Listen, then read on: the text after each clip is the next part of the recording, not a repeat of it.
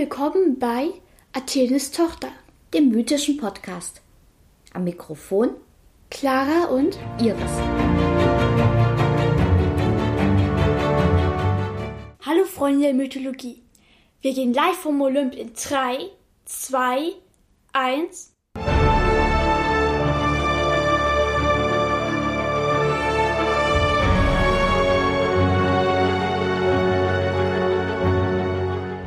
Clara, was hast du uns heute für eine Geschichte mitgebracht? Heute geht es um den zweiten Bruder von Zeus, Poseidon. Vielleicht habt ihr ja schon mal von ihm gehört, er ist der Gott des Meeres. Kennzeichen Dreizack. Ja. Poseidon konnte nett sein, aber auch sehr böse. Je nachdem, ob man ihn verärgerte oder gut mit ihm stand. Pro Schiff verlangte er natürlich ein Opfer, einen Stier. Ja, Sonst konntest du dir eigentlich dein Boot abschminken. Aber selbst wenn man nicht übers Meer fuhr, man musste sich immer gut mit ihm stellen. Beispielsweise, er war auch der Herr der Hurrikane. Hm. Also, sei lieber nett zu Poseidon. Jedenfalls, Poseidon war es, glaube ich, ja, nie ganz recht, er war der Zweite. Er wurde immer mit Hades oder Zeus verglichen. Beispielsweise, du bist nicht ganz so gut wie Zeus, aber auch nicht so schlecht wie Hades. Man könnte es als Beispiel. Ja, jedenfalls, seine Mutter Rea spürte schon von Anfang an dieses Machtverhältnis zwischen Zeus und Poseidon. Deshalb schickt, machte sie Poseidon den Vorschlag, vom Olymp zu gehen und ja, ins Meer, seinen Herrschaftsbereich. Hat also die Streithähne auseinandergehalten. Naja, irgendwas musste sie als Mom tun. Jedenfalls dort begegnet er den Techinen. Die waren sowas wie die Hephaistosse, oder oh, Hephaisten, keine Ahnung, ähm, des Meeres. Also das heißt, sehr geschickt im Umgang mit Metall und so. Ah. Eine Legende nach waren sogar die ersten Wesen, die überhaupt Metall formen konnten. Weil wir wissen ja schon, Hephaistos kommt ein bisschen später. Naja, jedenfalls, die waren vielleicht nicht immer ganz dicht.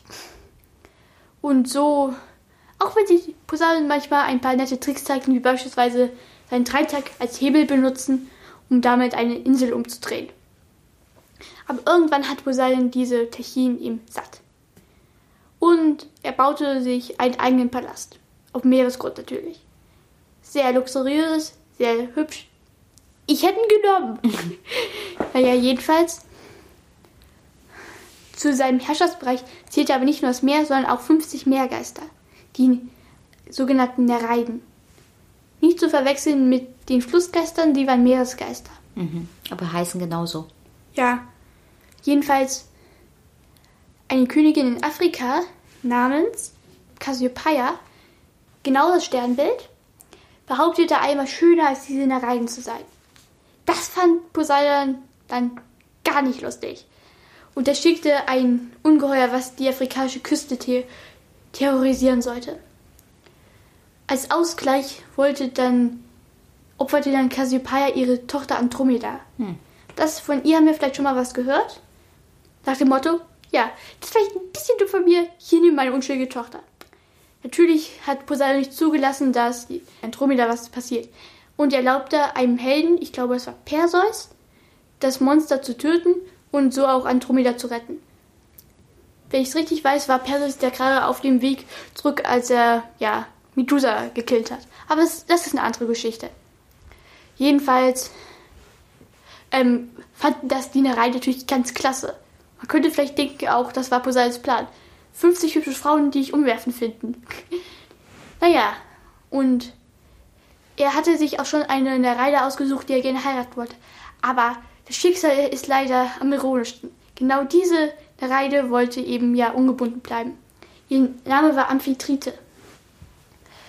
Ja, und sie flüchtete dann vor Poseidon und versteckte sich. Ja, Poseidon war dann sehr lange sehr traurig, bis dann die Meeresbewohner den unsterblichen Gott der Delfine Delphin schickten. Ich weiß, sehr kreativ. Jedenfalls bot dann Delphin Poseidon seine Hilfe an und suchte Amphitrite. Die hatte Schutz bei Atlas, dem Titan, der den Himmel trägt, gefunden. Und Delphin machte ihr ein folgendes Angebot. dass wenn sie Poseidon heiratet, dass sie dann ähm, nicht mehr von anderen Göttern bedrängt wird. Und ich finde, Amphitrite ist eine sehr entspannte Frau, weil ihr war es scheißegal, ob Poseidon ihr fremd geht. Ihr war es recht, solange er sie und ihre Kinder gut behandelt. Und so heirateten die beiden. Ist eine größte Party auf dem Meeresboden. Jedenfalls bekamen die natürlich auch Kinder. Der erste war ein Sohn namens Triton. Vielleicht habt ihr schon mal in einem Film von ihm gehört. Dieser, ja, hatte zwei Fischschwänze und war der Vorbote des Poseidon. Nach dem Motto, tut so, als hätte bei der Arbeit der Boss kommt. ja. Die, die, das zweite Kind war eine Tochter namens Rode. Sie wurde, ja, die Schutzgöttin der Insel Rhodos, die natürlich nach ihr benannt wurde. Vielleicht habt ihr schon mal der Kolos von Rhodos, mhm. genau diese Insel. Sie heiratete auch später den Sonnentitan Helios. Das dritte Kind war ebenfalls eine Tochter. Sie heißt Kymo, Kymopolaya. Der Name bedeutet Wellenstreiferin.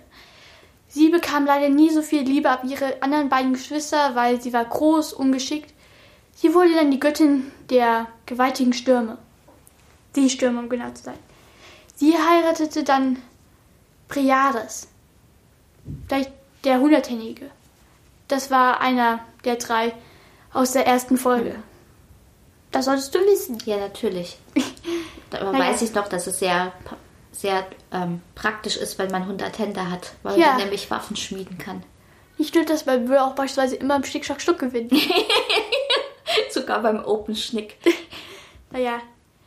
Aber wir wissen, Poseidon konnte dank seiner sehr netten Gattin sehr oft fremd gehen. Ich erzähle euch einfach mal ein paar der Affären. Eine der bekannteren ist Poseidon verliebte sich in eine, in ein Mädchen namens Koronis. Bloß, die wollte auch, ja, nichts mit einem Gott zu tun haben. Ja, eines Tages laute Poseidon ihr dann auf, aber Koronis rannte davon. Und sie betete dann zu Athene, dass sie ihr helfen würde. Und Athene verwandelte sie in eine Krähe. So konnte sie fliehen. Und seither heißt auch, deshalb heißt auch auf Griechisch Koronis Krähe. Mhm. Eine wohl eher bekanntere Affäre ist mit Medusa. Nein, sie war nicht von Anfang an so ein, ja, Monster. Nämlich erst seit ähm, sie und Poseidon sich einmal in einem Athene-Tempel getroffen haben. Das war sozusagen eine Rache von Poseidon an Athene, dass er, ja, Koron dass sie Koronis zur Flucht verholfen hat. Naja, jedenfalls, Athene fand das auch nicht lustig und sie sprach den schrecklichsten und kreativsten Fluch, äh, ja, der ihr einfiel. Und Athene war schrecklich kreativ. Und was war das für ein Fluch? Medusa bekam Flügel, Krallen und Schlangenhaare. Mhm. Und Poseidon rannte schreiend davon. Und der Anblick der Medusa war so schrecklich, dass sie Sterbliche in Stein verwandelte. Hm. Seitdem war sie ein gefürchtetes Monster und wurde auch zu einem Symbol der Athene. Sie hatte noch zwei Schwestern und die Götter machten diese beiden unsterblich, damit sie sich um Medusa kümmern konnten. Zusammen werden die drei, die drei Gorgonen genannt. Vielleicht ist der Begriff euch geläufig. Ja. Eine eher glückliche Beziehung von Poseidon war mit einer Frau namens Aitra. Sie gebar dann den hellen Theseus. Der sollte geläufig sein. Ja, oder aber Poseidon belohnte auch Leute, die, die er mochte. Eine Frau namens Mestra schenkte er die Gabe, sich in jedes Tier zu verwandeln. Oder auch einem seiner Enkel. Aber leider Gottes gab es nicht immer nur, ja, hübsche Halbgötter. Es gab auch ein paar Monster. Einer der berühmtesten Monster, eines der berühmtesten Monsterkinder des Poseidon ist wohl Polyphem. Weißt du, wer es ist? Nein. Der Zyklop aus der Odyssee. Ah, okay. Ja. Oder auch ein anderer sehr hässlicher Riese namens Antaios. Der spielt aber keine so große Rolle. Und eine der eher seltsamen Beziehungen hatte er mit einer Frau namens Theophane. Diese Frau war ja sehr hübsch und hatte, man könnte sozusagen, weißt du, wer Helena war? Ja. Helena 2.0 nennen. Jedenfalls, er rettete ja diese Frau vor ihren Bewerbern, indem er sie in ein Schaf verwandelte. In ein Schaf? Ja, in ein Schaf, weiblich. Jedenfalls, aber im Gegenzug mussten die beiden eben ja ein Kind bekommen. Dies war dann ein goldener, ein Widder mit einem goldenen Fell. Und der wurde da auch später das berühmte goldene Vlies aus der Argonautensage. Ja, noch ein wichtiger Punkt auf meiner Liste ist die Götterrebellion. Das hört sich aufregend an. ja, war eigentlich im Grunde recht unspektakulär.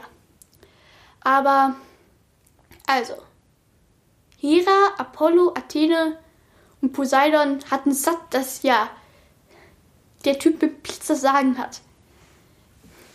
Deshalb sorgte Hera dafür, dass Zeus ähm, eines Abends sehr stark schlief.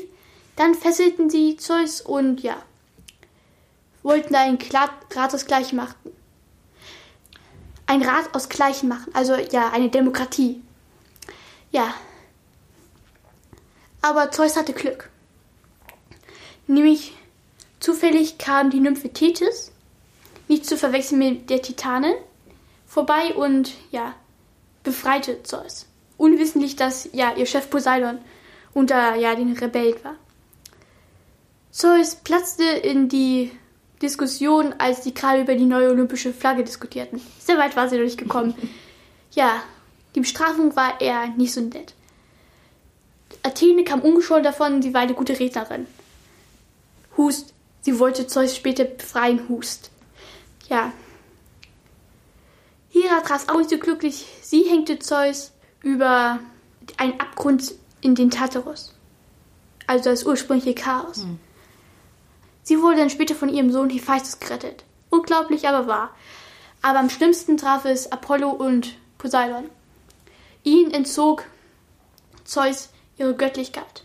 Und sie mussten dann für einen König von Troja arbeiten.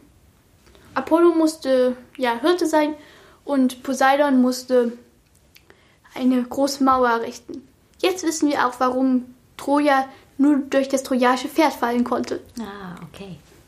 Ja. Bloß der König hatte dann Poseidon eine ja, Belohnung versprochen, aber Poseidon hat sie nie gekriegt. Als er wieder seine Göttlichkeit hatte, verbot aber Zeus Poseidon, die Troja zu zerstören. Im Trojanischen Krieg war Zeus dann eben nicht mehr für Troja. Hm. Ja. Ah, das ist ja alles sehr spannend. Ja, aber es gibt doch eine der wohl berühmtesten Poseidon-Sagen. Nämlich die Sage mit Athen. Ah, erzähl. Nämlich, ich glaube, die sollten wir zwar alle kennen, aber Poseidon wollte unbedingt eine Schutzgottschaft ja, spricht das aus? Ein Schutzgottheit sein. Weil das, ja, Schutzgottheit zu sein war Anbetungsfaktor hoch X. Wenn du verstehst, was ich meine. Er entschied sich für die Hauptstadt des griechischen Königreichs Attika, Athen. Bloß damals hieß es noch nicht so. Jedenfalls, dramatischer Auftritt. Leider nicht mal so dramatisch, weil sie Kunden zuvor die Göttin Athene dasselbe hingelegt hatte. Mhm. Ja, und Athene entsann sich einen Wettstreit. Wer der Stadt das bessere Geschenk machte, durfte die Schutzgottheit sein und der andere musste friedlich abziehen. Einer Sage nach gab Poseidon eine Salzquelle, einer anderen Sage nach erschuf er so die Pferde. Was ich allerdings sehr unwahrscheinlich finde, weil er hatte ja schon vorher seine Schwester Demeter in Pferdegestalt bedrängt. Also, wir bleiben aber trotzdem mal bei Pferdesage. Athene erschuf den Olivenbaum. Ja, der hatte sehr viel mehr Vorteile. Er konnte sich besser überall anfassen lassen. Oliven waren lecker. Olivenöl konnte für Hautpflege, Lampenöl, Parfüm und zum Essen ja, benutzt werden. Es war, glaube ich, klar, wofür sich die Athener entschieden. Ein anderes Mal kämpfte er mit Hera um die Schutzherrschaft von Argos. Was glaubst du, wer gewann? Nicht Poseidon. Hera, genau. Ein anderes Mal kämpft er mit Helios um Korinth. Er hätte auch gewonnen, wenn Zeus sich nicht eingemischt hätte. Er übergab Pelios ja die Innenstadt und die Akropolis und Poseidon bekam einen schmalen Streifen am Stadtrand. Er war dann sehr krantig. Sagen wir es so, Poseidon hatte dann in Sachen Stadtgründung nicht mehr so viel Glück. Aber davon hören wir ja vielleicht bei einer der nächsten Geschichten noch was. Also, wir haben jetzt schon ganz viel über die fünf Geschwister von Zeus gehört, aber über Zeus selber noch nicht so viel, oder? Eigentlich schon. Der mischt über mit. Aber zu ihm müssen wir auch noch mal ja, ein paar Sachen machen, weil er sticht auch irgendwo alleine mit Blitz zu. Dann bin ich ja schon gespannt. Das war Athenes Tochter. Bis zum nächsten Mal und bleibt auf unserer Seite des Stücks.